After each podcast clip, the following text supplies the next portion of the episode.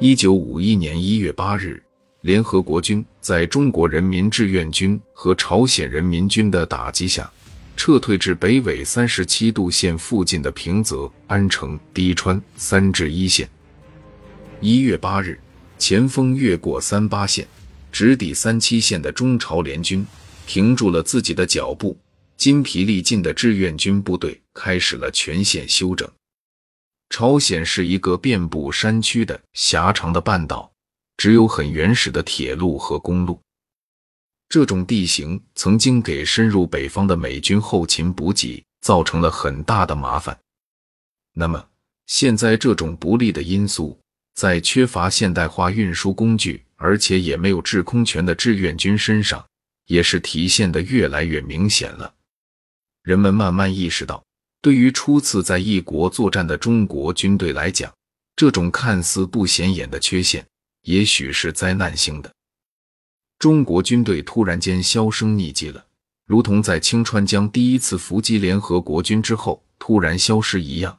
没人能说出中国军队司令官的脑子里正盘算着什么。参谋们应麦克阿瑟的要求，已经制定好了撤出朝鲜的详细计划。整个前线弥漫着一种前途未卜的气氛。刚上任几天，就面临着不可逆转的大撤退，丢掉汉城的直接责任，或许不应由李奇微来承担。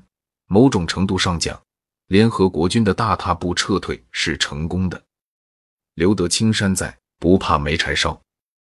但是在添油加醋的媒体面前，脸上热辣辣的李奇微依然觉得度日如年。可是。他从一开始就不认为美军输定了。当麦克阿瑟跟华盛顿官员们大打口水仗，很多人开始打小算盘的时候，李奇微把一切私心杂念都抛诸脑后，开始全神贯注地履行一个军人的职责。屡屡败退的美军开始注意到一个奇怪的现象：联合国军与志愿军的首次遭遇发生在一九五零年十月二十五日。真正大规模的战斗发生在二十六日，十一月二日，联合国军主力撤退到清川江南岸，战斗历时八天。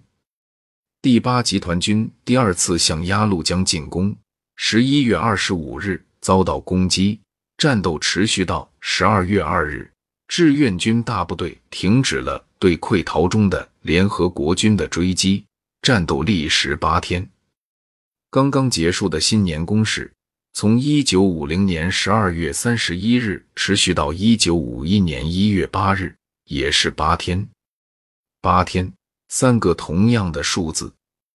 李奇微凭借自己在二战期间曾指挥空降兵作战的经历，在很短时间内，他便认识到了我志愿军轻步兵作战的优点和缺点。众所周知。轻步兵渗透带来的隐蔽性，必须要以牺牲攻坚能力和后勤保障为代价。而当时朝鲜战场的制空权主要掌握在美军手中，加上我志愿军还尚未建立真正意义上的摩托化、机械化后勤体系，单兵作战携带的随军口粮往往不超过一个礼拜。于是，李奇微就在这个基础上发明了礼拜公式。在此后美军的作战行动中，礼拜攻势也成为了美军形容志愿军轻步兵攻势持续攻击能力较差特点的代名词。